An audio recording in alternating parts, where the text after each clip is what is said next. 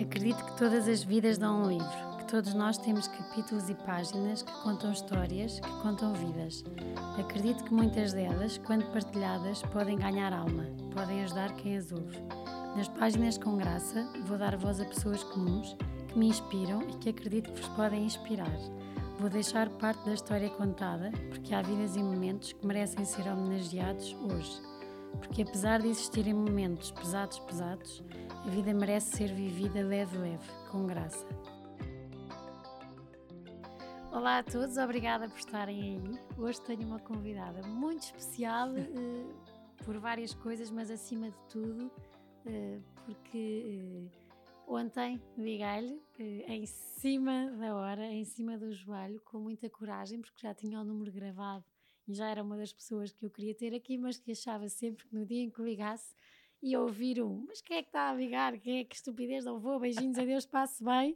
Uh, e de repente ontem liguei à Bibá. Olá. Uma pessoa que eu admiro e que sigo por muitas coisas uh, e que digo assim, sou Ticas, tenho um podcast que é as Páginas com Graça, onde vamos falar de verdade sem sis. E ouço do outro lado, Estou indo. Onde é que é? Que horas? Uh, como é que é? Estou aqui meio atrapalhada. Uh, Envia-me tudo por, por WhatsApp.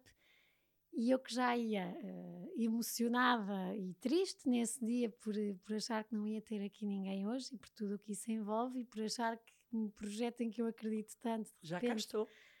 A Viva diz que sim, e eu tenho-vos a dizer que acho muito, e disse, disse ontem ao telefone, que foram os meus anjinhos, os meus pais lá em cima, porque não poderia ter sido melhor coração uh, a estar aqui e quero agradecer muito não é nada para agradecer.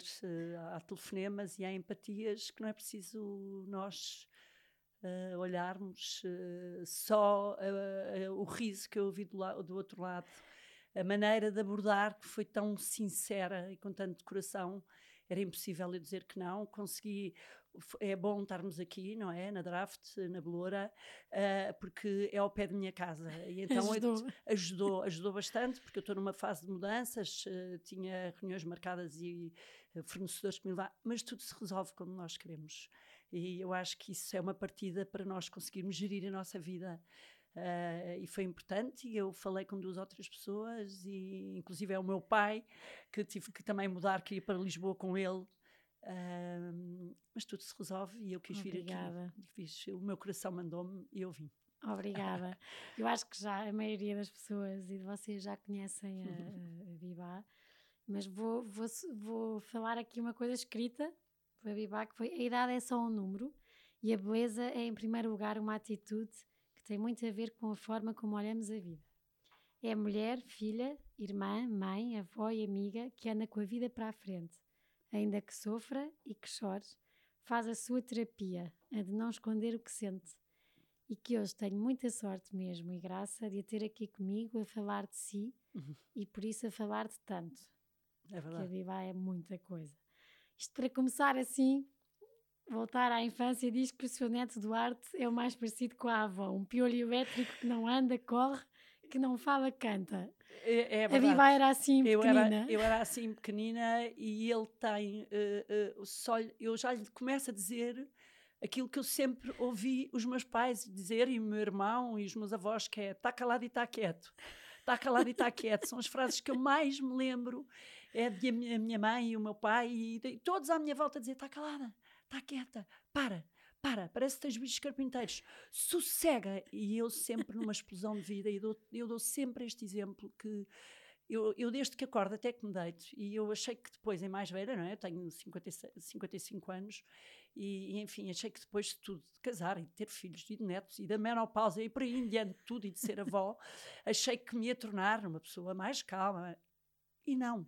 Piorou? Uh, uh, uh, eu piorei, piorei no sentido em que eu adoro viver, foi-me dado este. Eu tive o milagre de, de, de, de vir.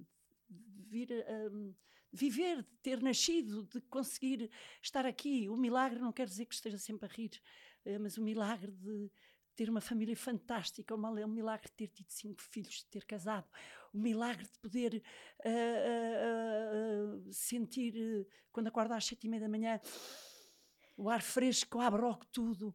Uh, uh, sou tão. o milagre de viver com tudo com tudo que isso comporta, que não é fácil. Uh, é, é, é, também muito duro viver, é muito bom e muito duro. Mas eu tive essa sorte, e então eu tenho sempre uma imagem que dou para as pessoas perceberem, hum, que é uma imagem forte, que é aquela imagem quando o cavalo está preso e tem um prado verde à frente e ele está a bater com a pata, está sempre a pedir. É aquele momento quando lhe abrem a porta e ele. Bum! E ele começa tacatum, tacatum, e vai a correr. E é assim que eu vivo. É assim que eu vivo mesmo. O meu coração está sempre a bater, está sempre aberto e está sempre a querer ir. E o meu neto, Duarte, eu acho que ele é igual. Ele, ele, ele, aliás, eu acho que o meu coração tem fios invisíveis para os meus filhos, agora mais dois para os meus netos. Então o meu, o meu, o, o meu neto Duarte recebeu um bocadinho do meu, desta minha energia, energia pelo fio condutor que é o meu coração. Pum, de tal maneira que. E a Maria tem o trabalho de. A Maria tem o trabalho e ela diz que é um karma que acorda de manhã e vê aquela criança aos pulos e logo a correr e a descer os degraus dois em dois e que já se casou, já saiu de casa e continua a ver a mãe desde que acorda. e, é e a assim. infância como é que foi? Tem, tem um irmão? Tenho um irmão, uh... somos só dois, uh, o meu querido irmão. Bagadu também tem assim um nome estranho, não é? António Pedro uh, uma mãe e um pai extraordinários, fantásticos, que sempre acreditaram em nós, que comigo principalmente, eu sempre fui muito elétrica, uh, tenho esta parte quase um, poética, tenho uma parte de, uh, não é de artista, mas de... Querer de, palco. De, sim, palco, adoro palco, adoro luzes, Uh, uh, e nunca me cortaram as vasas, nunca me disseram para eu não rir alto, nunca me disseram para eu não dançar, para, nunca me disseram para eu não contar histórias à minha maneira, sempre me deixaram ser quem eu sou. E isso é tão, tão, tão, tão, tão importante. Uh, nós conseguirmos ser aquilo que, que, realmente a nossa essência. Uh, não há como uh, estar a dizer a, um, a, uma pessoa que é muito ativa, agora está quietinha, está sossegada. Então tive uns pais fantásticos e lembro-me que a coisa que eu mais adorava era pôr as músicas, uh, ir dançar, fazer os, plays, os playbacks, já naquela altura com as roupas da minha mãe, que era linda, que se vestia maravilhosamente bem, uh, uh, vestia-me toda, arranjava-me toda, ela ajudava e eu fazia os playbacks. E tinha, tenho uma avó que vai fazer 100 anos mãe. no sábado, mãe dela, Incrível. que foi das primeiras mulheres que fez o conservatório de música e que a minha família, se nos juntávamos todos uh, uh, na quinta dos meus avós, em Trancoso, e também cá no Estoril, e fazíamos teatros. Teatros. Ela tem, tem livros lindos com versos, porque é uma poeta, e depois organizava com todas as marchas, todas as músicas que vocês possam imaginar de todos os tempos, músicas da família connosco. Giro. Então nós uh, representávamos, eu sempre representei uh, na família. Uh, sendo que cá fora eu não represento, eu sou genuinamente a Bibá que conhecem. E sou a mulher que conhecem. E, e cresceu, houve a avó e o avô. O avô era um homem, o avô, o meu avô, eu, eu tô, agora estava a falar da parte da minha mãe, uh, e o meu avô era uh, agrónomo, então dedicava a vida ao golfe, às suas quintas, às suas coisas, um homem muito clássico, um homem à antiga. Uh, agora, os avós deixam muito em nós também. Deixam muito é? em nós. Agora, eu tive muito mais ligação sempre com a parte paterna, com a minha avó Gabriela e com o meu avô António Pita.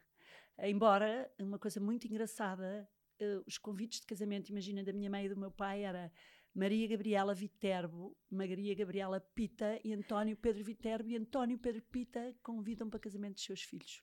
Tinham os dois os mesmos nomes.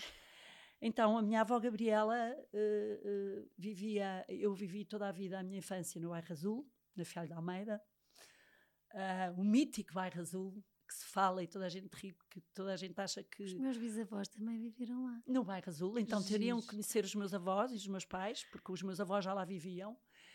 E, e, e, e à, à, frente, eu vivia no 14 e à frente, no 7, viviam os meus avós. Então, como deves imaginar, eu corria para o braço dos meus avós todos os dias, inclusive é o meu avô quando chegava. Uh, num carro que era um sapo, lembras-te daqueles carros que eram sapos? Tinha uma buzina cómica e ele eu fazia questão àquela hora de estar à, à, janela, não de estar à janela para lhe mandar um beijinho, porque eu tinha uma loucura enorme, enorme para aquele meu avô e para, pela minha avó.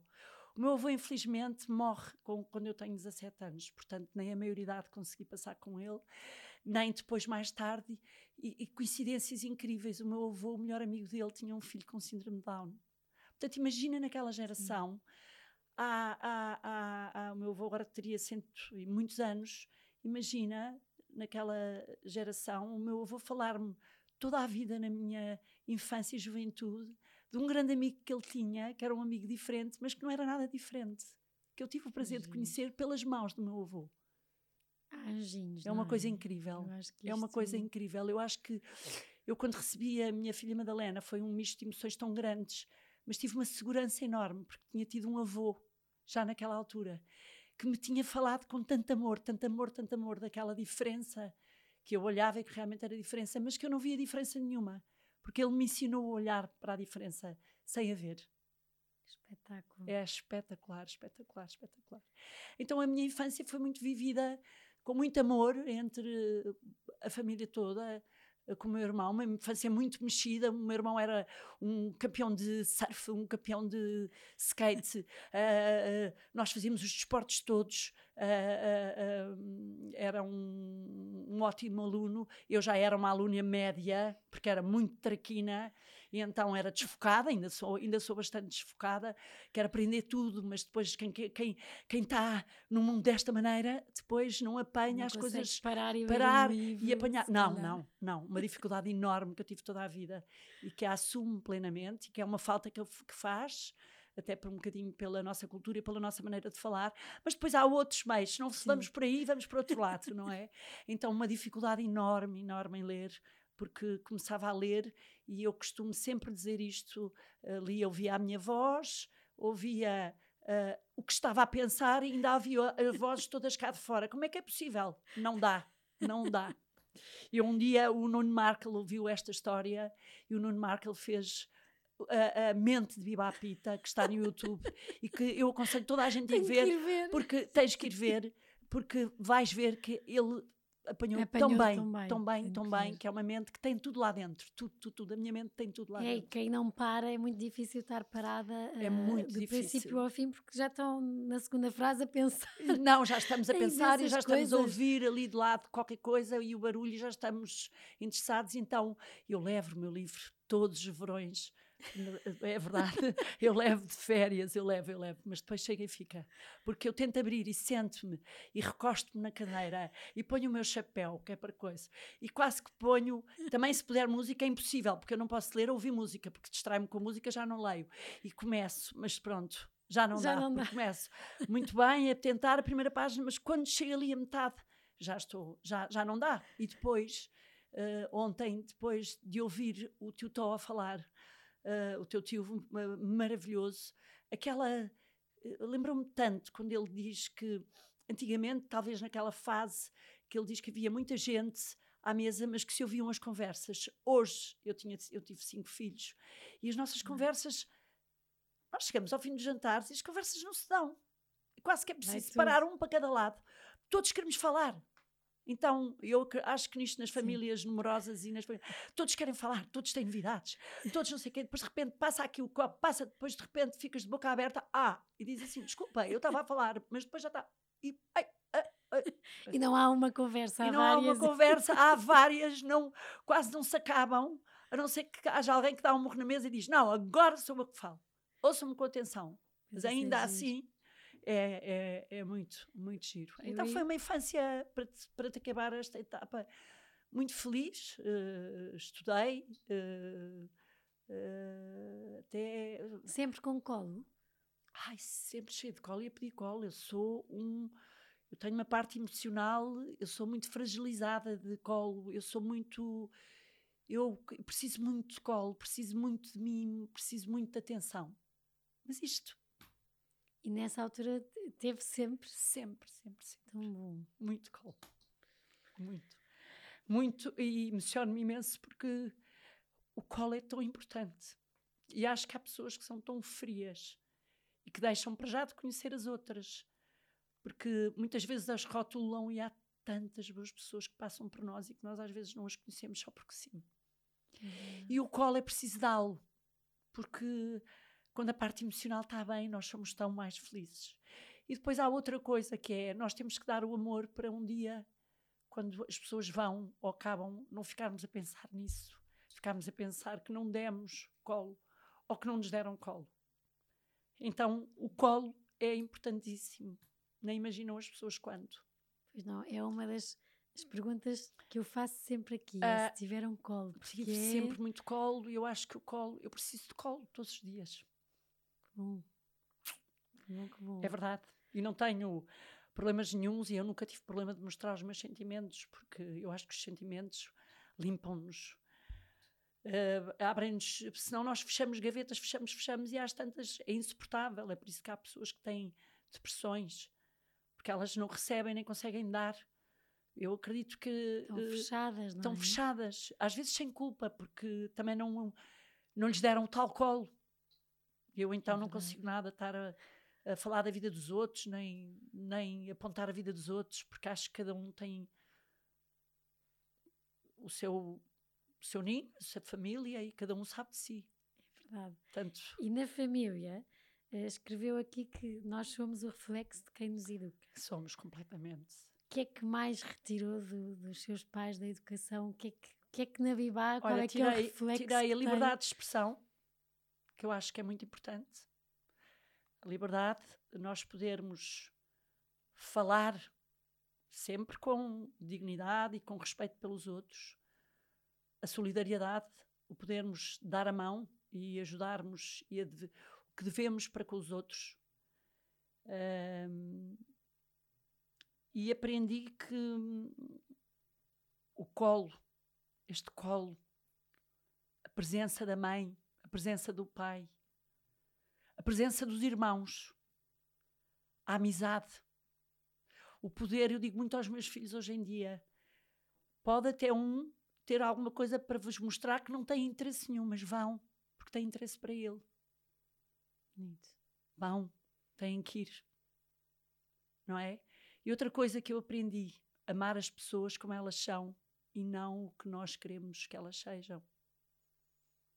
Conseguir amá-las, é conseguir é respeitá-las, é? conseguir ter orgulho nelas e não estar sempre à espera daquilo que nós queremos ou que eu queria. Que por acaso não queria nada, mas e agora quando e, e, cinco filhos, já já netos, o que é que acha uh, que já que já se reflete neles? Ai, reflete-se já tanta coisa. Eu vejo muito na minha filha Maria, talvez por ser eh, mulher, não é? Uh, e ser mãe já, talvez por isso. O papel foi o papel que eu acho que me custou imenso. Agora andando um bocadinho para trás até chegar à pergunta que me fizeste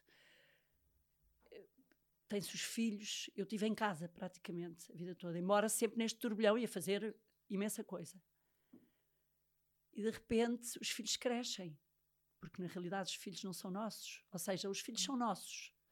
Aliás, eu digo que a única coisa minha, minha, minha, minha são os meus filhos. A única minha, fui eu que os tive.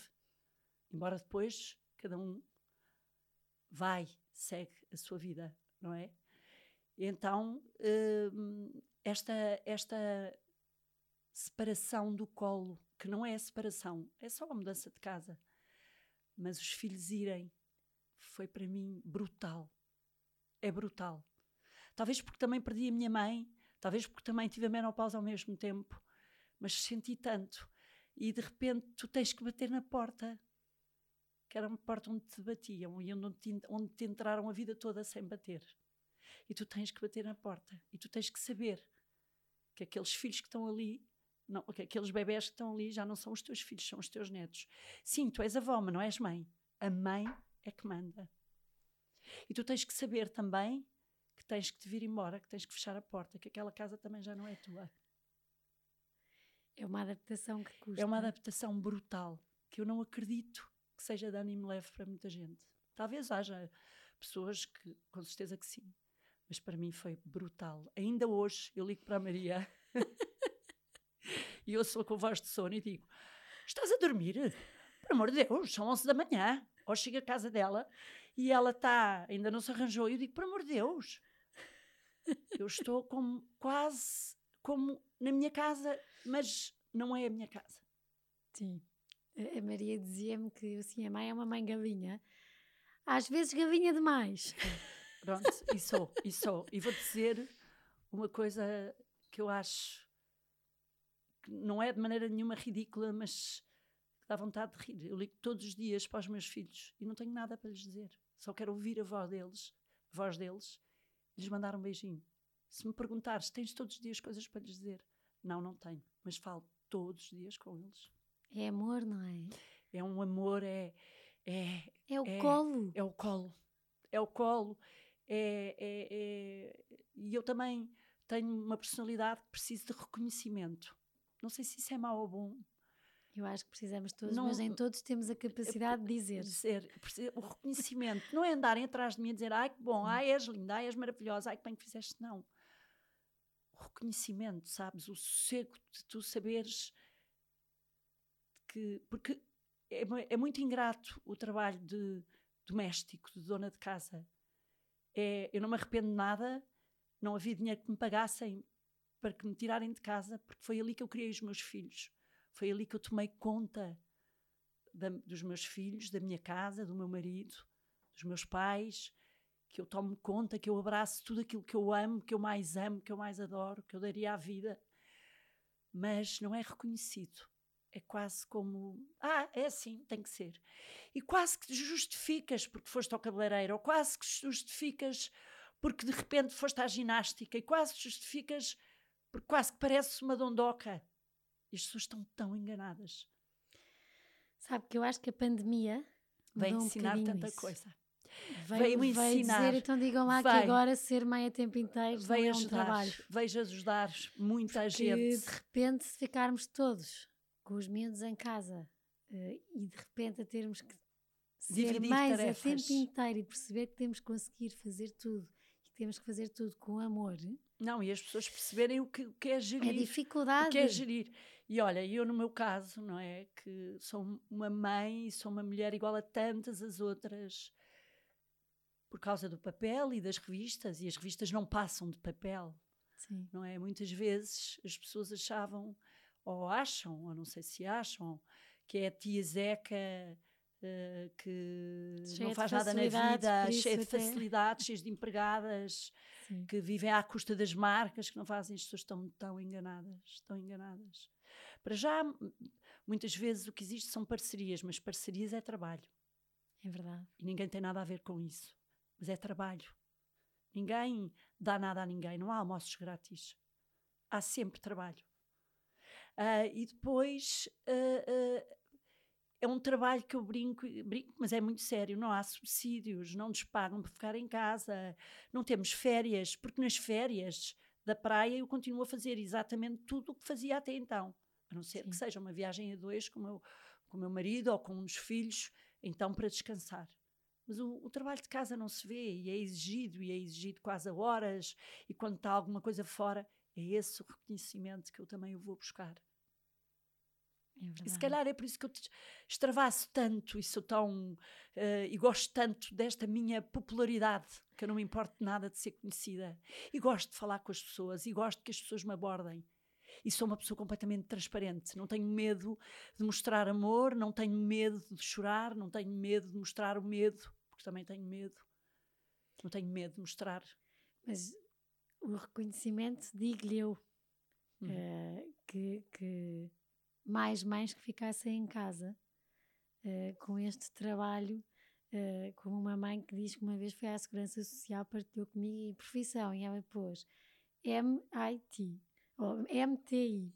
É, ficaram, ai, é mãe a tempo inteiro, mas pronto, depois vi porque o resultado está à vista. Uh, Não, o resultado dizer... está à vista, sim. Depois eu tenho esse orgulho Não é? esse Quer dizer, enorme. é uma, eh, uma, uma mãe, uma mulher viva, porque a maior parte Mas se eu calhar, pergunto muitas vezes aos meus filhos, para eles perceberem, valeu a pena? E para o meu marido, valeu a pena? E eu sempre fui uma pessoa, uma mulher independente. Ou seja, eu nunca dependi de do meu marido ou do trabalho do meu marido para viver. Portanto, nós somos os dois, seguimos os dois a mesma estrada, com dividimos, embora eu completamente frenética e ele completamente calmo, com imenso respeito um pelo outro, aqui- imenso amor, porque ele é tenho aqui médico. uma coisa vou interromper Interrompe, para entrar nesse tema. interrompe. Eh, para falar de- do casamento, vou, vou, vou entrar aqui com um texto que, que a Viva escreveu e que eu achei eh, amoroso. Eh, e por isso é que interrompi, porque acho que podemos entrar neste Podemos, tema pois. com, da família e do Até Velhinhos, que eu gosto muito. que é ontem fiz 23 anos de casada. O dia passou tão rápido. Começámos com dois, que eram meus, Verdade. e desde logo passaram a ser nossos. Fizemos mais três lindos rebentos, abrimos a porta à diferença. Aceitámos e amámos cada um como eles são, todos diferentes, todos, Todos iguais. iguais. Cinco filhos, dois netos, uma família cheia de amor por todos os lados. Vivemos muitas conquistas, muitas alegrias, mas também muitos sobressaltos e fases difíceis. Somos refilões, cada um com o seu feitio. Mas o que é certo é que somos inseparáveis e não estamos nem vivemos um sem o outro há 23 anos. Há 23 anos dissemos que era amor para a vida toda. E assim é e será, espero eu, Sim, até que as nossas almas se jun- se juntem no céu. O caminho do casamento é um caminho cheio de provas, desafios, paciência, aceitação, mas também o melhor de uma vida a dois. Amo-te muito. Eu fiquei. É verdade, é verdade. E não sei, se- ne- estes textos que me saem, tens aí, que eu acho que são uma costela dos meus avós, do meu avô Pita e da minha avó Gabriela Viterbo. Eram os dois poetas e os dois escreviam muito bem. E eu tenho aqui uma costela, mas que não é sempre, nem todos os dias. É quando é, quando é. Quer dizer, não há nenhum texto que seja estudado. Aliás, o meu livro do Cromossoma do Amor, que é escrito pela Inês- de Bairros Batista, que já não está, foi um livro incrível porque foi todo ditado. E ela dizia como. Não houve um papel que eu fosse buscar. Não, não houve nada. Foi tudo memórias. Foi tudo. As memórias todas estão vivas, dos nascimentos dos meus filhos todos, do meu casamento, tudo está tudo vivo. Por isso eu consigo depois escrever entre linhas tudo aquilo que eu penso com o maior amor. O segredo do meu casamento é discutir todos os dias. A verdade é essa. É, é discutir, porque é impossível. Nós somos duas pessoas completamente diferentes, eu e o Fernando. Ele é terra, ele é calmo, ele é ponderado, ele é exigente, ele é frio. Eu sou elétrica, emocional. É tudo. Se não for hoje, amanhã resolve-se. Ele tem que ser hoje. Ah, ah, ah, sei lá, é, é completamente. Mas depois, depois, não vivemos um sem o outro. Porque lá está tudo nos dois que é preciso para um casal andar para a frente. Está lá tudo. Então, e, e E discussões de. Discussões bravas. Discussões de ficarmos sem, sem olharmos um dia ou dois. Quer dizer, eu sou emocional e tirava-me logo para o colo dele, mas ele não me dá confia durante dois dias.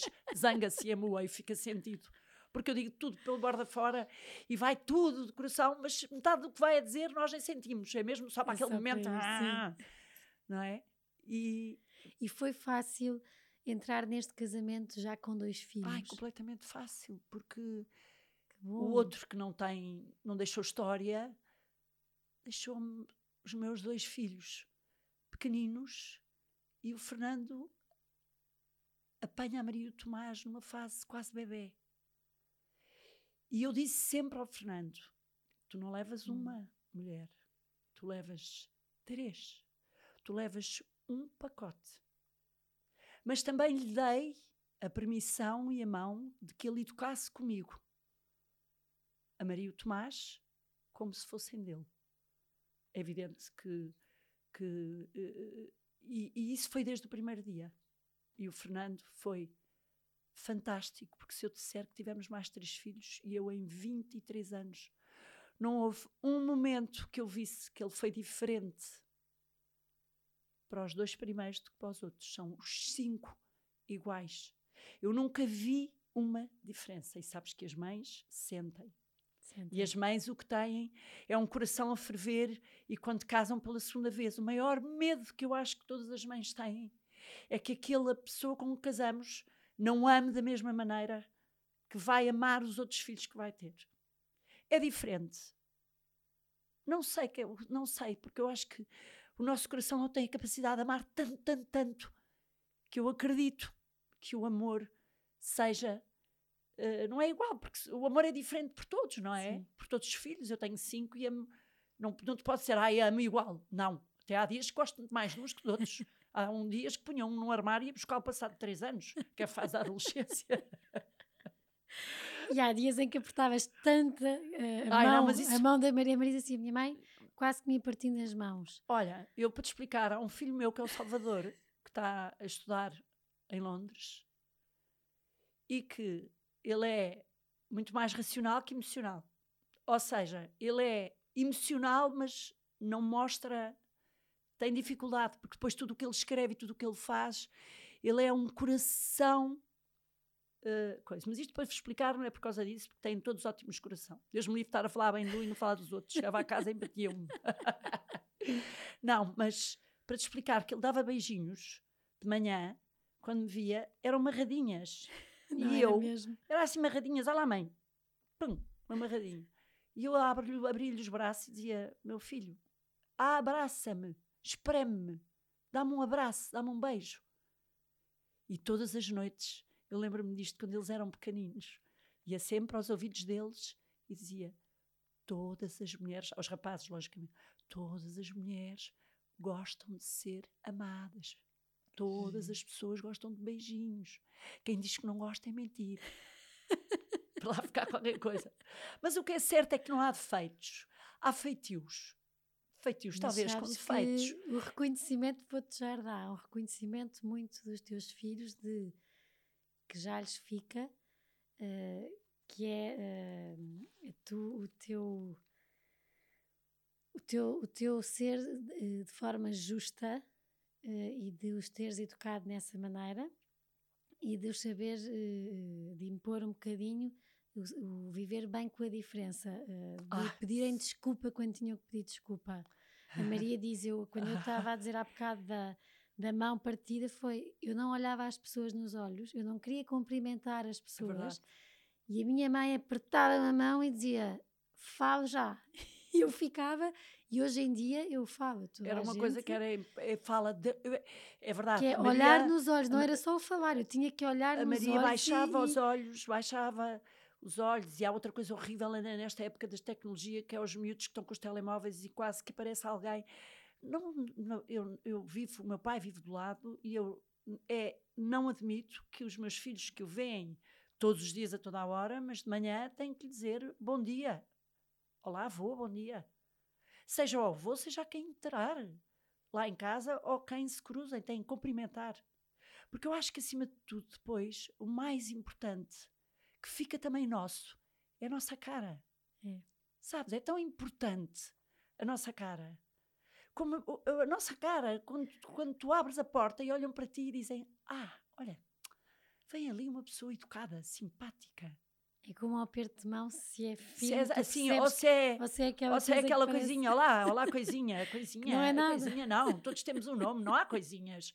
Uma coisa que me enervava na escola era a entrada na escola e dizer: Olá, mãe. Eu dizia: Não, eu sou mãe, mas eu sou o Ibá. Tratavam todas por mãe, mas nós todos, todas temos nomes. Eu sei que é um termo amoroso, carinhoso. Se calhar era porque entregavas os teus filhos com o batatum aos gritos. e os outros tinham imensa vergonha. e eles também. Olha, há imensas memórias, há imensas memórias de amigos. Eu deles, de amigos. Ontem, Olha, tanto. mas há imensas memórias fantásticas de amigos, dos melhores amigos deles e de amigos deles, que se lembram e que se cruzam comigo. Uns vão lá à casa, outros cruzam comigo e dizem-me e dizem oh tia, quando a tia ia com música aos gritos e tínhamos tanta vergonha. Tinham vergonha e eu continuava com o batatum, porque para uns era vergonha, mas para outros era uma alegria. E para mim, Eu continuo com o disco do Batatum no carro, ninguém acredita nisto. E de vez em quando eu vou com a Madalena ou vou sozinha e ponho o Batatum. É bom este lado Eu leve, sei as letras é? todas, re- revejo-me. Olha, eu agora para o meu neto António ponho-lhe o Ruca, porque eu olho para ele e. Mas eu via tanto e via os filmes todos ah, da Disney, o Mowgli e tudo, e adoro ver. Continuo com essa parte, eu não, eu não cresci nessa parte, não cresci. Eu continuo- acho que também não. eu continuo, eu sou muito infantil. Eu sou muito infantil. Sabes o que é que eu estive a fazer ontem à noite? Estive a andar de skate na rua com o meu filho e com a minha sobrinha. A andar, a- caí duas vezes, claro, mas isso também não faz mal, levantei-me. A andar de skate, eu gosto de, de, de- do meu lado infantil. Eu não Bom. perco, nunca o vou perder. É por isso que eu acho que esse meu lado infantil e emotivo me traz ao de cima toda a verdade. Eu sou uma pessoa feita de verdade. Por acreditar, por ser infantil, por não ter medo de, de- de mostrar, os- não ter capa, não tenho medo, não tenho medo de falar das coisas. E quando, quando vocês os dois souberam na gravidez da Madalena? Não soubemos na gravidez, só souberam? soubemos quando ela saiu da barriga. Ah, Não e houve soubemos na medo aí? gravidez. Olha, eh, a história da Madalena é uma história incrível, que eu acho que a maior parte das pessoas conhece, mas é única e eu vou contá-la. É a terceira filha, é uma filha feita com muito amor. Eu digo que ela foi feita com tanto amor, tanto amor, que o cromossoma triplicou. Pronto. e era uma menina linda, que se eu sonhava ter uma Índia com os olhos rasgados, igual ao pai. O Fernando é brasileiro, tem aqueles olhos rasgados. E ficou logo a Madalena, desde que se souber a Madalena. E como todas as cesarianas, eu tive cinco cesarianas. Era a terceira, quem foi comigo? A minha mãezinha. O meu, o meu marido era médico, nessa altura fazia bancos atrás de bancos e, portanto, iria lá ter um bocadinho mais tarde, porque ele estaria na cesariana como esteve sempre. Andava por ali. Ah, eu fui preparada para a cesariana e nestas revistas cor-de-rosas, que eu conheço tão bem e que toda a gente conhece também, enquanto eu estava a ser preparada e para me chamarem, para me levarem, eu fiquei aberta eh, na- numa página que era a Princesa Diana, eh, com duas miúdas, uma que estava agarrada pela cintura e outra que estava às cavalitas, uma miúda mongoloide com síndrome Down, linda, giríssima, e a minha última palavra antes de ser chamada com a minha mãe foi: Oh mãe, que giro, olha, olha, olha-me esta, olha-me este amor, olha-me esta miúda, olha-me esta fotografia, olha a força desta fotografia. E isto chamam, a revista fica aberta, isto não, tá- não, não estamos no teatro nem no cinema, Sim. estamos, na verdade, com toda a verdade. E a, e a fotografia fica, portanto, a última palavra que eu tenho com a minha mãe é esta conversa. E vou para a cesariana. A cesariana corre. Foi uma cesariana difícil. ah, ah, foi uma cesariana difícil e quando ah, tiraram o bebê, o choro não foi imediato. Houve um jogar de choro, mas não foi imediato. Houve ali qualquer coisa, houve um olhar estranhíssimo, porque eu estava com a epidural, houve um olhar estranho, houve uma passagem muito rápida do bebê sem passar por mim e fui praticamente o bebê foi retirado da sala, portanto, ou fui eu retirada da sala e começa a caminhada aí uma caminhada que foi eu estava no terceiro andar, penso eu, desci para o primeiro, eh, a minha maca deitada e eu fui as pessoas estavam paradas no corredor, imagina. A babysitter que tinha bordado montes de coisinhas de Madalena, tinha um cabelos enorme, tinha uns cabelos compridos, estava com a cara caída para a frente. Ninguém está com uma cara caída para a frente. E pôs-me a mão, mas pôs-me a mão e eu olhei e ri, mas eu já vinha, já, já tinha percebido qualquer coisa, ali percebi mais qualquer coisa, mas o meu pânico até entrar no meu quarto foi que a minha filha tivesse morrido, qualquer coisa, não terá sabido. Bom, ah, entrei no quarto, ah, o ar do meu sogro, que era o primeiro neto, era um ar, era uma cabeça baixa também, uma cabeça baixa que me deu uns parabéns e que se levantou, que saiu, também de uma maneira estranha, que eu pensei, coitadinho, está cansado, qualquer coisa saiu. Mas também já era sinais que eu fui tendo. A minha mãe ficou na porta, uh, uh, deu-me um beijinho também muito rápido e ficou na porta. Hoje eu percebo que era a porta, era para não deixar entrar uh, coisa. E quando o Fernando entrou, eu só queria. Perguntava a, a, a, nossa Índia, a, a miúda, a miúda, a miúda, a miúda, e ele dizia: já vem, a miúda já vem, e saiu, tornou a sair, nunca mais ouvi. Também com um ar que também já não era o dele, mas eu às tantas já estava tão baralhada que já não me lembro bem. E passado bastante tempo, a minha Índia entrou no quarto. A minha Índia entrou no quarto, ela vinha toda vestida de cor-de-rosa, muito cabelo. Uh, e eu tirei-a da cama, era um bebê muito pequenino, e eu tirei-a da cama. Primeiro foi um alívio enorme ver aquele bebê aproximar-se, só de, pronto, mas eu sabia, e o nosso coração de mãe não engana, é, é uma coisa, eu sabia que estava, qualquer coisa se passava. Então comecei a observá-la dos pés para cima. É, é engraçado, comecei com uma despila, com uma despila para ver. E, e quando cheguei aos olhos, à parte dos olhos da cabeça, pensei: Tu és mongoloide. Mas depois pensei: Não, não és. Não, não és. És igual ao teu pai. Não, tu não és. E da partir daquele momento, naquele segundo, eu sabia que a minha filha era mongoloide. Sabia. Não tive dúvidas. Mas a dúvida continua, porque o nosso coração não está preparado. Uh, e eu tinha visto a revista, a revista estava lá, a revista estava lá, entretanto a revista estava em cima com a mesma uhum. imagem, quer dizer, isto não há coincidências. E agora volta à história do meu avô Pita, com o Manel, de quem eu tinha tido sempre conversas sobre amor, que eram pessoas fantásticas, portanto, e depois há também outra coisa, que é assim, quando o bebê é teu filho, foi feito com muito amor, aquele bebê, tenha o que, tenha o que tiver, chores, bandeiras chores o que tu chorares, aquele bebê está contigo, aquele bebê tu nunca mais largas. Mas eu só queria ali uma pessoa ao pé de mim, era o meu marido. E, e, fui, fui, fui, não tive dúvida nenhuma de que a Madalena tinha síndrome Down.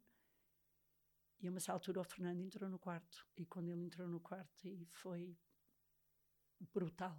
Porque aí eu perguntei-lhe diretamente se a nossa filha era mongoloide e é claro que caímos os dois num choro como se não houvesse amanhã, um choro uh, desesperante, sem, sem informação que eu acho que tinha, mas só tinha.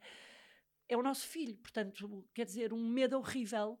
E eu depois tinha, falava com o Fernando e dizia: não há problema, sempre com a Madalena ali ao pé de nós, eu dizia: não há problema, temos cá a Maria Tomás. E ele, imagina, naquela altura, só pensava: ela só vai gostar da Maria Tomás ela nunca vai gostar deste bebê, porque este bebê é um bebê diferente. E eu falava-lhe completamente ao contrário, que é, então cá há dois bebés que vão ajudar e esta bebê vai ter sorte de já ter dois irmãos. Então aquilo é uma altura, são os dias. Depois apareceu o Dr. Gomes Pedro, que era, que era de família, que me veio dar um abraço, um coisa, os enfermeiras, a bebê mamou logo. Portanto, as coisas foram-se dando, mas eu sempre a chorar, sempre num desespero de, de dor, mas não era dor de amor, era uma dor eu não sei o que é que vai acontecer, eu não sei como é que vai ser o percurso, eu não sei o que é que eu vou fazer, eu só quero que este bebê seja feliz, eu quero dar, quero que este bebê seja um bebê respeitado e vou fazer. E lembro-me de estar a olhar para os olhos dela e pensar sempre: nós vamos ter uma história, as duas, a nossa família vai ter uma história. Já tinha, mas a nossa história vai vingar e tu vais ser uma miúda espetacular, porque nós vamos estar aqui todos juntos. E a história começou ali difícil aquele princípio de história. Porquê? Porque nós sonhamos a vida inteira com. É como sonharmos com um brinquedo e o brinquedo vir com menos uma peça. E, aquele, e aquela filha que tu recebes, já vem a diferença, a capacidade de nós amarmos, mas o amor começou naquele, naquele minuto, o amor, nunca houve dúvidas. Eu nunca tive pena dela. Eu nunca perguntei porquê a mim. Porquê a mim? Porque sim, porque sou mulher. Porque sou uma mulher igual às outras. Porque não a mim não é? Nem nunca tive pena dela, porque não se pode ter pena das pessoas. Porque as pessoas têm que se respeitar como elas são. Então o que se tem que fazer nestas alturas é acreditar, andar para a frente e, e ir uh, é passar o luto, chamado luto, porque tu tens que passar pelo luto para tu aceitares as coisas. E este luto passou. Há lutos que não passam. O luto da minha mãe não passa, nem nunca passará. Mas este passou. Porque uh, a Madalena é um ser humano tão especial. É uma filha, quando dizem que são todos iguais, não, não são todos iguais. Ela é realmente uma filha diferente. Quando dizem que são todos iguais, tem que ter todos, não. Ela também não tem as mesmas obrigações, portanto, ela não tem os mesmos deveres. Mas sabes que os teus filhos percebem isso. Percebem. Eu, eu perguntei à, à, Maria se alguma vez sentiu que, que, que tinham ao menos atenção, ou, porque a Madalena e a Maria muito querida disse: Não, Ticas, mesmo nós, entre nós, nós somos diferentes. Por isso, eu sou mãe, é eu verdade. tenho dois filhos precisam, se calhar um precisa que eu brinque mais, outro que eu tenha mais calma.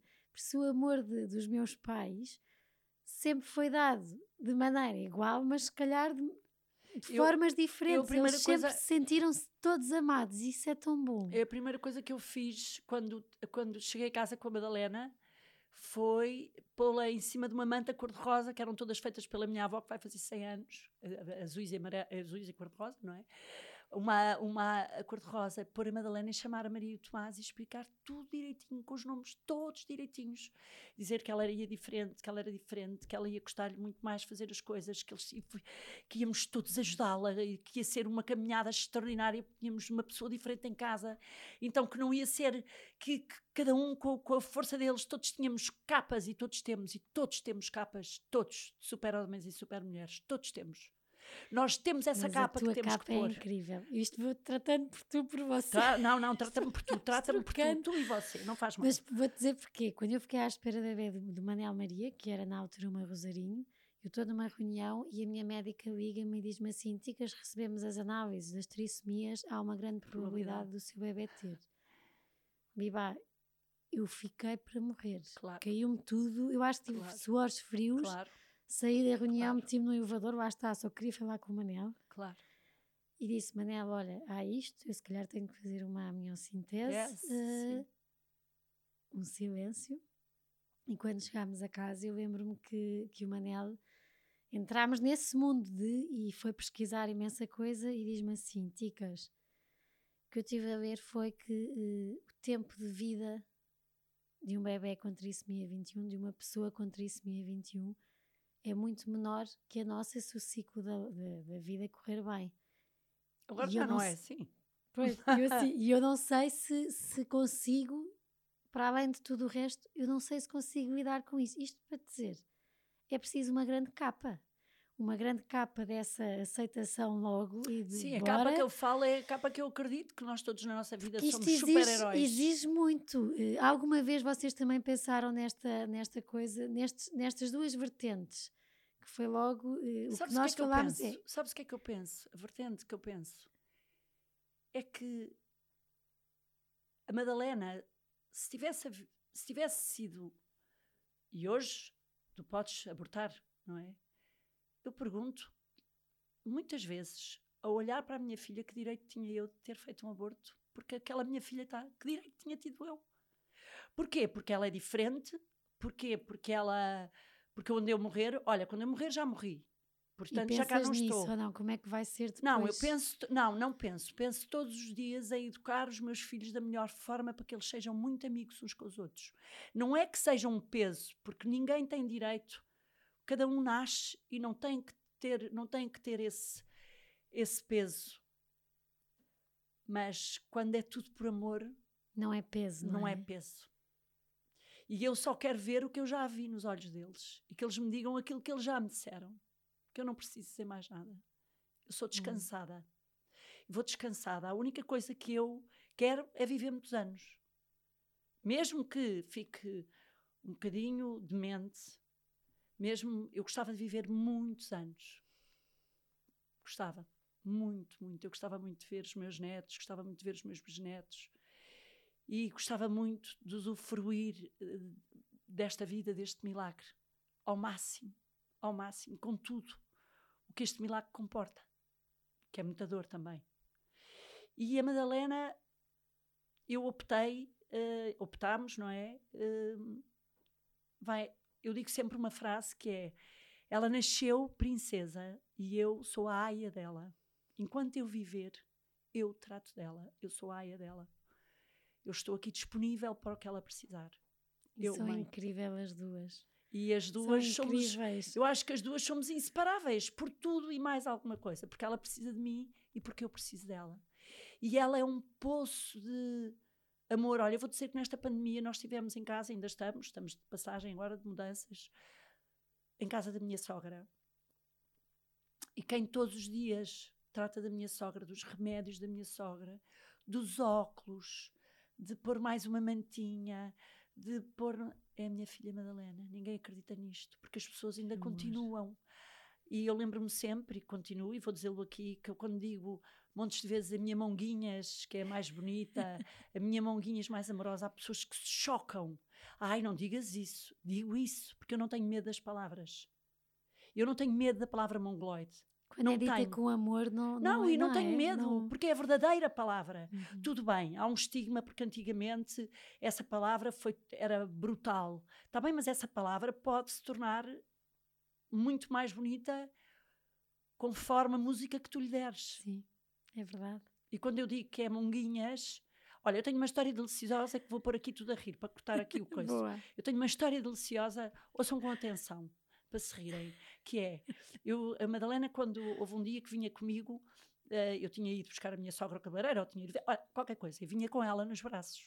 E aí vinham duas tias de, aqui de Cascais, até as, dias, as tias dita, eh, ditas tias, dondocas mesmo, que elas falam muito bem, estão sempre muito arranjadas, muito perfumadas, e lá vão elas. E cruzam-se comigo. Cruzam-se comigo, olham para a bebê, começam a cuscar, não é? A ver, e começam, olham para mim e dizem assim: ai, Bibá. Bibá, nem imagina o que andam para aí dizer. Este bebê é lindo de morrer, uma para a outra. Se isto era possível, imagine lá. Sabem o que é que dizem, o que é que dizem desta sua filha? Eu não, imaginem. Dizem que esta menina, é- é- ou que esta miúda nasceu mongoloide, que esta miúda é mongoloide. Oh, que disparate, se é mongoloide. Ai, agora uma miúda destas sem mongoloides. Mongoloides são os atrasados. E eu respondo assim: Mongoloide? Não, ela tem trissomia 21. Ao que elas respondem, claro que tinha que ser trissomia 21, agora mongoloide. Ai, que disparate. Como se trissomia 21, que é igual, fosse uma alergia. Ou fosse uma coisa. Estás a ver esta história? Esta história, como esta, eu tenho imensas, mas esta para mim bateu tudo. Sim. Eu acho É. que eu não tive que lhes dizer mais nada. Elas seguiram e depois Depois foram ver o que é que. e depois devem ter ido ver o que eram e perceberam que trissomia 21 e mongolismo é exatamente a mesma coisa. Só mudaram o nome e falam por uma questão de a palavra mongoloide ser mal conotada para uns. Para mim não é nada mal conotada porque é, é, é- É verdade. é- verdade. Era como estávamos a falar na- antes de entrarmos na campanha de, de violência doméstica. Que- que fazes, sim, que fiz a que- primeira há quatro dias. E que, é, que às vezes é mais esteja caladinha que isso não vai ajudar ninguém. Porque parece que é- há coisas que parece que é chato falar, mas que se lhe dermos não, há outro pessoas, nome. que, há pessoas que não. Há pessoas que têm medo de falar. Eu acho que as, as pessoas. eh, Não sei porquê, também não me interessa, porque eu não falo dos outros. Eu sei que a mim faz-me bem falar e faz-me bem dividir. E quando foi para abrir a história da Madalena e abrir a minha história de vida, houve uma pessoa, ou seja, houve quatro pessoas que eu tive que ir saber se era consensual e se também me permitiriam. Número um, meu marido. Sem ele, eu não, se ele me dissesse não. Meu marido é médico e por isso ele aparecer muito menos vezes e eu respeito e percebo muito bem, só tem que estar comigo no dia de anos de casado, no dia de Natal e no de coisa, para tirar fotografias. É uma obrigatoriedade. Os que não gostam têm dias de Natal,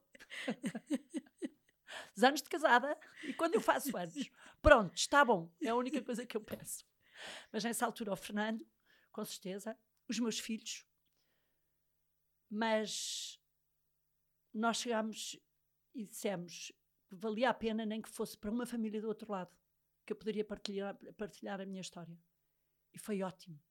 Sabes porquê? Porque eu acho a minha partilha de história como uma terapia. Eu posso ajudar e partilhar, mas também estou a ser ajudada. É. é muito bom para mim também. E eu agradeço do fundo do coração também todas as partilhas, todas as, as frases de amor que me mandam, todo o alento que me dão, todo o mimo que me dão, com as coisas que me dizem, porque me faz tão bem. Lá está o reconhecimento, tão bom. Mas é um reconhecimento de amor, é o reconhecimento é. que eu peço, não é mais reconhecimento nenhum. E esse, sabem o que é que eu digo muitas vezes em casa? Uh, ao meu marido e aos meus filhos que a única coisa que eu peço é a única coisa que, eu não, que não se paga, que são mimos. E é, há muitas pessoas que é muito difícil para elas dar mimo. E é a única coisa que não. Não custa nada. Não, não custa é? nada. Nem que seja fazer uma vestinha, como se de uma cadelinha se tratasse. Estou a brincar. Não e é? em 2014 perdes um grande mimo. Ai, em 2014 perco, perco a minha mãe. Foi foi uma história, foi um. Foi porquê tão cedo, porquê que ela escondeu, porquê que ela fez aquilo. Eu sei porquê. A minha mãe era matriarca. A minha mãe era a verdadeira matriarca e nós dependíamos todos da minha mãe de tudo. E a minha mãe, eu até brinquei toda a vida, disse que a minha mãe era o general e o meu pai o brigadeiro. Porque a minha mãe era dura. Mas o que é certo é que a minha mãe uh, punha ordem em tudo às vezes até punha ordem demais, até se tornava chata, mas eu também já sou uma avó chata e uma mãe chata, portanto, até nós nos tornamos depois tão tanto como as nossas mães são. É incrível. Não em tudo, mas em algumas coisas. E a minha mãe, talvez por isso, hum, escondeu um cancro de mama. É a primeira vez que eu estou a falar. Uh, é a primeira vez que eu estou a falar abertamente. Escondeu um cancro de mama e imagina de tal maneira escondeu que nós vivemos todos juntos e durante três anos ou dois anos ninguém se apercebeu. Imagina a mulher que ela era. Eu acho que ela tinha muito medo da morte, acho que ela tinha muito medo, adorava viver, e acho que ela tinha muito medo de pedir ajuda. E foi isto. E foi isto que é uma coisa que nós não podemos nunca ter medo. É de pedir ajuda quando, pedimos, quando precisamos. É de haver os alertas pedir ajuda e ela não quis pedir ajuda porque quis até ao fim ser matriarca, ela quis até ao fim ajudar, ela quis até ao fim ser a mãe, a avó que nunca falta, que está sempre ali. Então teve um cancro de mama que tapou, punha, tapou e deixou andar. E deixou andar. Com tratamentos ou sem tratamentos? Sem nada. Tapou e eu depois tenho uma tenho uma uma visão incrível que é eu como mulher não é estava muitas vezes de manhã acordava mudava de casa abria uma janela e saltava para a cama da minha mãe tomava o pequeno almoço com ela e víamos as notícias logo de manhã nananã. Depois já ter de pôr os miúdos à escola e de facto lembro-me sempre da minha mãe aparecer vestida já estava pronta Sempre. E a minha mãe era uma pessoa que se, eu nunca vi a minha mãe de pijama. Minha mãe nunca tomou um pequeno almoço. A minha mãe arranjava-se, era linda. E, e foi muito complicado, porque foi um dia que estava com a minha filha Maria, que iam as duas tomar um café, e ela às tantas disse: Ai, não, não vou, não me sinto bem, tenho aqui uma dor na perna. Essa dor na perna. Eu estaria aqui agora horas a falar, mas vou passar esta uhum. parte só para vos explicar. Já era uma metástase e já tinha algumas metástases. E foi muito difícil, foi... Depois é um foi... que se perde, que se vê que se vai Ai, perdendo. É muito mais que um colo, é uma mãe. Eu acho que a palavra mãe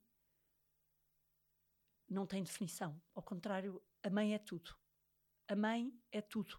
É a única coisa que eu sei explicar. E a minha mãe uh, era tudo, uh, sabia-nos pôr uh, no caminho certo, sabia ralhar, sabia chegar, dar um chega para lá, sabia-se dar colo, mas não era um colo afetivo. O colo afetivo é o colo do meu pai. A minha mãe era um colo mais de ajudar uhum. e pôr-te direita. É assim, percebes? Não era o colo afetivo, porque ela não era muito afetiva. Era, havia sempre caminho. Mas tornou-se muito vamos... afetiva no fim. Mas no fim, quando ela eu acho que ela depois fez tratamentos, uma mulher com uma coragem espetacular. Nunca havia minha mãe queixar-se, nunca havia minha mãe chorar. Também acho que fez falta ela não partilhar isso. Mas eu acho que ela quis manter sempre aquela mãe que ela foi e ela manteve sempre até ao fim. Depois, no fim, não, mas até o que ela pôde.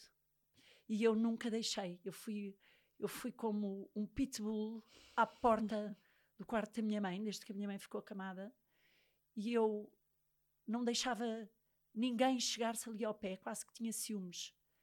Uh, porque se a minha mãe, durante a vida, não era uma mãe de muitos mimos e não era uma mãe de ir ter com muitas amigas, não era naquela altura que queriam vir ver a minha mãe.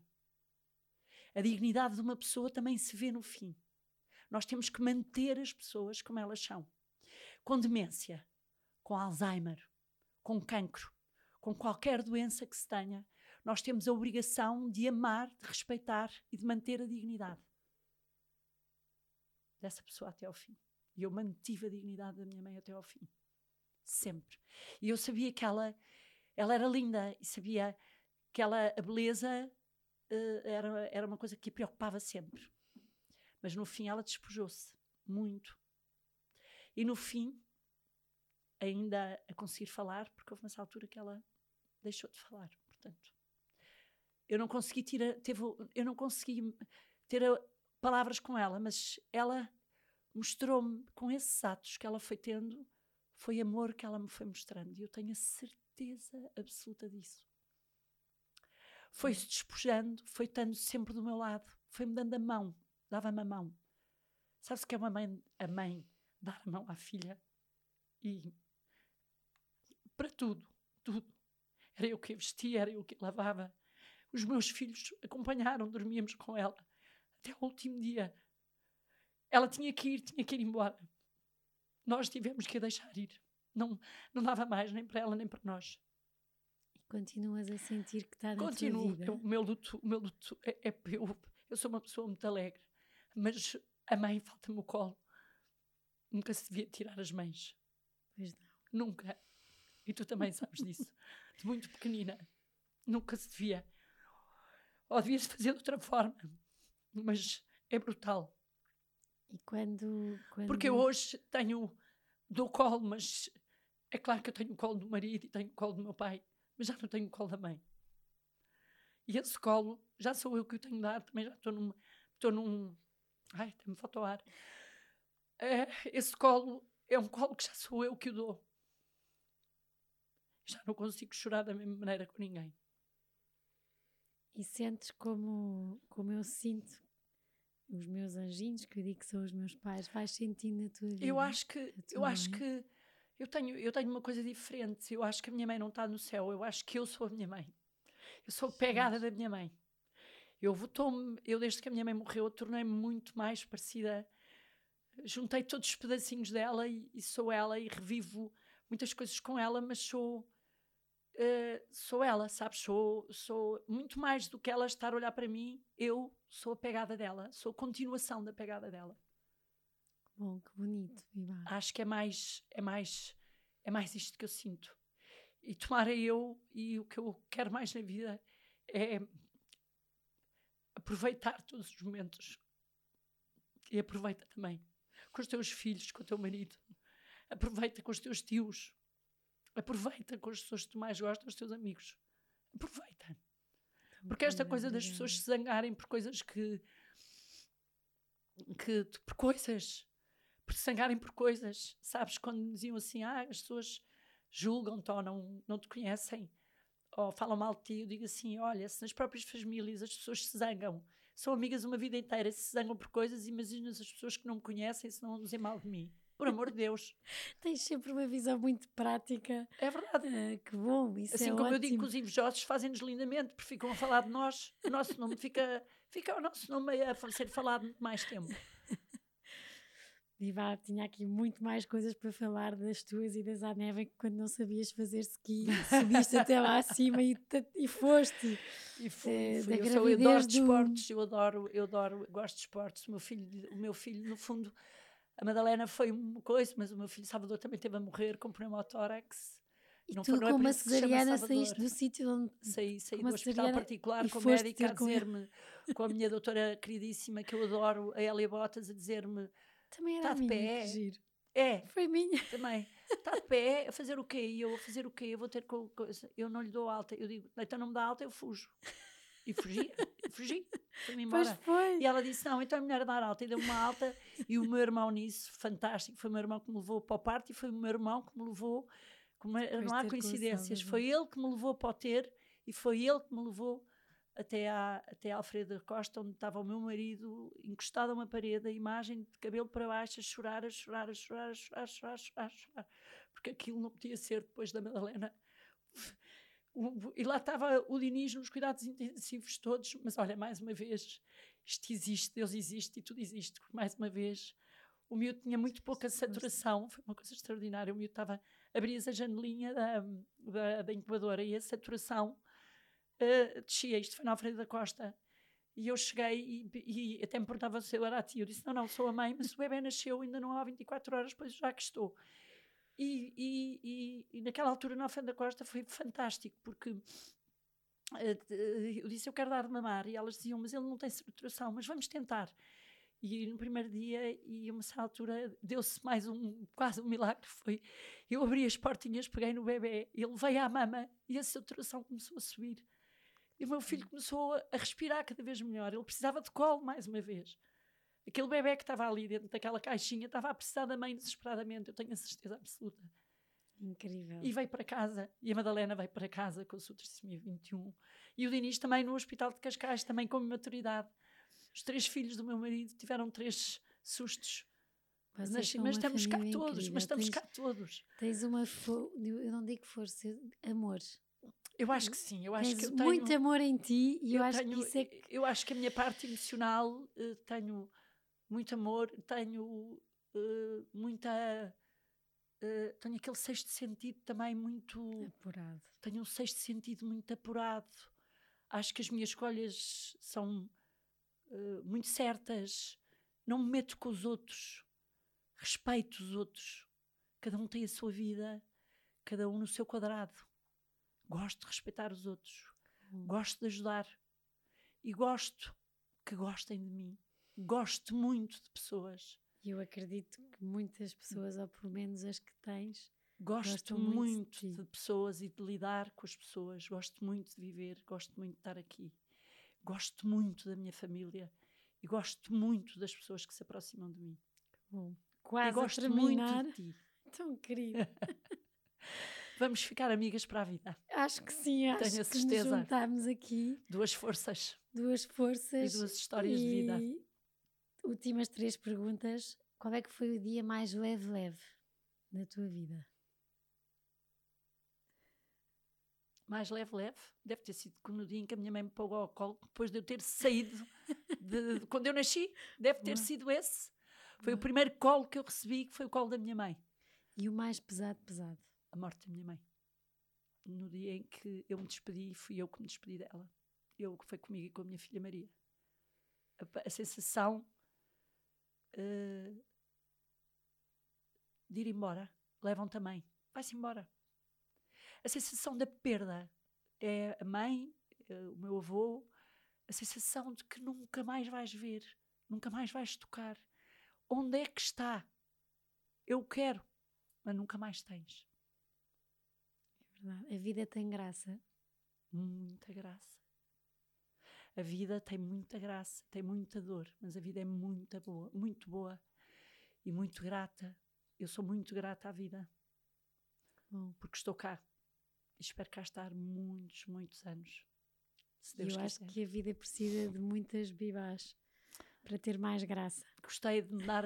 Eu corri, também te vou dizer, para aqui, aceitei o teu pedido porque achei-te logo com uma voz e com uma maneira de falar certamente terias uma história também para contar. Portanto, já estás desafiada para mim para vires ter um direto comigo. Vais fazer um direto comigo quando eu te Vamos convidar quando acabar as minhas mudanças, vais, vais tu ao meu espaço, vais à casa da Bibá. Ahm, e porque, acima de tudo, ahm, eu gosto de me dar a conhecer. Gosto que as pessoas me conheçam muito para além que está cá fora, do que está aqui, que eu também gosto do que vejo, gosto de mim. Também tenho, também tenho autoestima. Mas, para além disso, uma vida igual a tantas as outras, uma família igual a tantas as outras. Mais uma família com os seus problemas, com as suas alegrias. Obrigada. Obrigada eu, no fundo do coração, por esta partilha. Obrigada mesmo. Obrigada. Até amanhã. Ou até Obriga- já. Até já. Até já. Obrigada a todos por estarem desse lado. Tenho a certeza que não só vão gostar, como conhece- vão conhecer eh, a Bibá de outra maneira e se vão inspirar, porque eh, não há nada. Eu defendo muito o colo. Pessoas, eu quase que estive Colo. calada, porque eh, tudo que, o que, foi, que fui ouvindo adorei. Acho que vão. Espero que gostem, que, que se inspirem com este amor à vida e este amor às pessoas e ao dia a dia e, e a tudo o que isso faz e a tudo, aonde isso leva. E que é atenção, pessoa e- incrível. Olha, eh, e quando é eu falo sempre eu, é claro que aqui está a minha família toda e uma, uma pessoa que é muito importante na nossa vida é o pai e o marido. É verdade. Marido enquanto pai, o pai das Uhum. crianças. O meu pai, claro que é maravilhoso, o melhor do mundo. Mas eu estou a falar que o pai é muito importante, o marido, para que uma família. E é preciso o casal amar-se muito para ter filhos. Não é preciso ter filhos para se amar. É preciso os dois amarem-se muito para darem vida, não é? É verdade. Que é muito importante. Obrigada. Nada, meus queridos. Olhem, um grande beijinho e Feliz Natal. Com esta pandemia, protejam-se e agarrem-se uns aos outros. Agarrem-se às famílias e aos amigos nesta fase tão difícil e protejam-se uns aos outros. Usem máscara e protejam-se.